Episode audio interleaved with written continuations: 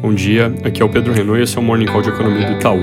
Começando pelos Estados Unidos, ontem o PMI ISM de serviços veio forte, acima do esperado, que já era uma alta expressiva, subindo de 55,3 para 63,7 pontos, lembrando que 50 é o nível neutro nesse indicador.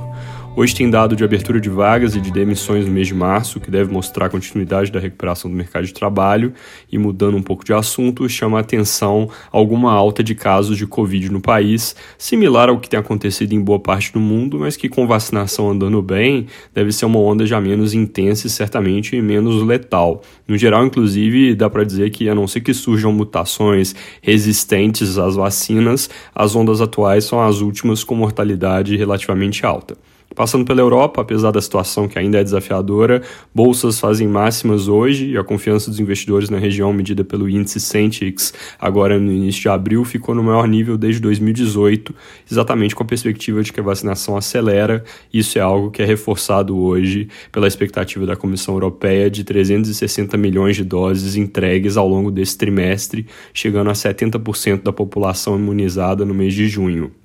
Para não deixar de comentar, hoje em Viena começam conversas entre Irã Estados Unidos e outras potências a respeito desses dois voltarem para o acordo nuclear que foi assinado em 2015 e que depois foi desfeito pelo presidente Trump em 2018. Há pouca expectativa de progresso, isso pode acabar sendo deixado de lado pelos mercados, mas é bom ter no radar porque esse é o tipo do assunto que tem potencial para gerar guinadas de risco geopolítico e aí com implicações importantes para o humor dos investidores e para preços de petróleo. Lembrando, hoje saiu o World Economic Outlook do FMI, que deve trazer projeções mais positivas para a economia global. Isso é algo a que os mercados costumam reagir certamente e prestar atenção. Aqui no Brasil, o embrólio do orçamento continua sem solução clara, as negociações parecem estar caminhando e deve acontecer pelo menos um veto parcial, mas sinceramente as notícias de hoje parecem ser as mesmas de ontem ou do fim da semana passada, então não vou nem entrar muito nesse assunto para não ficar cansativo. Mais interessante no escopo fiscal é a discussão sobre o novo programa de redução de salários nos empregos formais,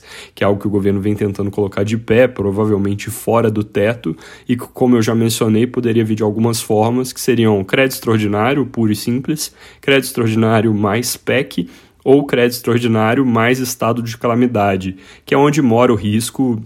de o Brasil voltar a gastar sem limite nesse ano. Noticiário recente de declarações de algumas figuras importantes, como o presidente do Senado, Rodrigo Pacheco, tem ido na direção de que, pelo menos por enquanto, a decretação de calamidade não está sendo considerada. Isso é positivo no sentido de que diminui o risco de um novo salto de dívida em 2021. Nessa mesma direção, o broadcast reporta que o TCU avalia viável a opção de fazer apenas o caminho mais simples do crédito extraordinário e que eles temem que o pedido de calamidade calamidade possa abrir uma caixa de Pandora. Grande dúvida, então, que vai ficando, caso essa ideia de decretar calamidade realmente seja deixada de lado, é se ao fazer esses créditos o governo vai precisar compensar o gasto adicional com cortes em outras linhas ou aumento de receita para atender à lei de responsabilidade fiscal, dado que a princípio isso é o que prevê a lei, e que, segundo o valor de hoje, por exemplo, os técnicos do governo têm sido relutantes em caminhar na zona cinzenta das interpretações para evitar o risco de depois serem responsabilizados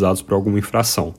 Mudando de assunto, a Folha de hoje traz que o presidente Bolsonaro deve se reunir com empresários amanhã em busca de uma reaproximação. E ainda no tema pré-campanha de 2022, se é uma pesquisa XP eh, e PESP mostrando o empate técnico entre Lula e Bolsonaro no primeiro turno, com 29 e 28 pontos, respectivamente, vindo de 25 contra 27 na última vez que a pesquisa foi a campo. Nas simulações de segundo turno, que são mais interessantes agora, porque a gente ainda não sabe nem se eles eles vão ser candidatos, quanto mais quem vão ser os outros, o ex-presidente Lula agora vence o atual presidente com 42 contra 38 pontos, que ainda é algo dentro da margem de erro. É muito cedo para tirar qualquer conclusão, mas esse é um noticiário que só deve ganhar corpo daqui para frente. No curto prazo, mais importante do que acompanhar os números desses dois grandes nomes, talvez seja ficar de olho em como se movimentam os possíveis candidatos de centro. É isso por hoje, bom dia.